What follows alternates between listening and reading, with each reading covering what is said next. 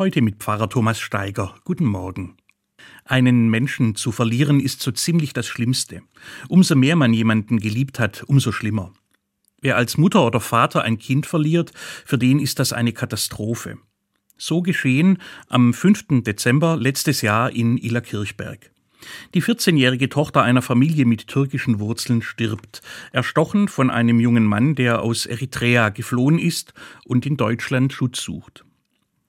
Mich lässt nicht los, was da geschehen ist, obwohl es schon Wochen zurückliegt. Ich hatte eine Mitschülerin in der achten Klasse, die Türkin war. Später ist sie Ärztin geworden.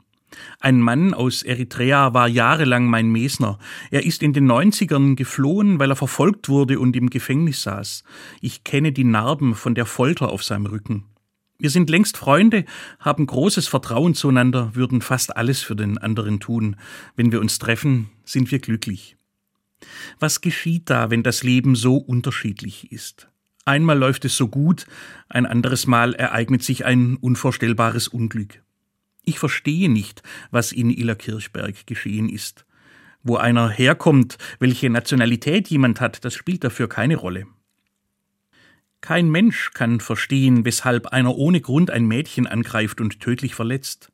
Es könnte sein, dass der Tatverdächtige es nicht einmal selbst versteht. Bisher schweigt er beharrlich.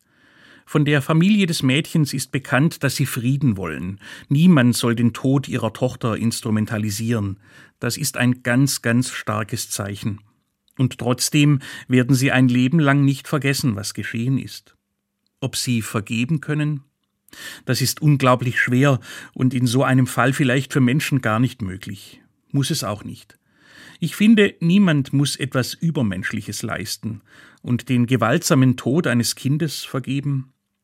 Mehr als an anderer Stelle kommt für mich hier Gott ins Spiel. Ich frage mich, ob Gott dem jungen Eritreer seine schwere Schuld, seine Todsünde vergeben kann, wenn dieser an den Punkt kommt, wo er abgrundtief bereut, was er getan hat.